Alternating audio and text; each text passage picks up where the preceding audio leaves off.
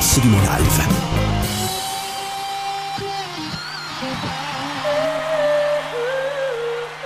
On l'a surnommée la première dame du désir, l'Aphrodite du disco ou encore le sexe qui chante.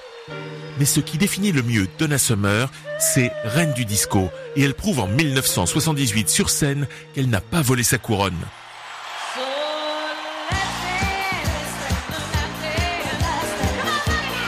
Rien ne résiste à Donna Summer. Le bilan est impressionnant en 1978 puisqu'en à peine 4 ans, elle a accumulé un nombre conséquent de tubes, a joué dans le film Thank God It's Friday et remporté un Grammy pour la chanson Last Dance tirée de la bande originale. Mais l'érotisme que dégagent certains de ses titres fait dire des critiques qu'elle est un joli produit marketing qui ne sonne bien qu'en studio.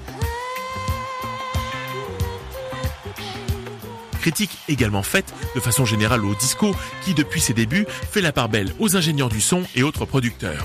La preuve qu'elle est une artiste à part entière a lieu avec ce concert du 17 juin 1978 à Los Angeles. Pour le son, on a mis le paquet également, justement pour retrouver la force et l'efficacité des enregistrements studio. Sur scène, Donna se révèle par sa voix, une tessiture large, gorgée de feeling et élevée au gospel, et par son énergie, puisque le concert commence par six morceaux disco sans interruption, à l'image de ce qui se faisait sur disque à cette période.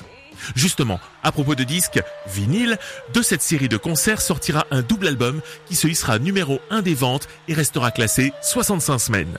Le concert se termine en apothéose devant un public qui se prosterne devant sa reine du disco, une Donna Summer absolument live pour un last dance qui donne la fièvre. Last dance.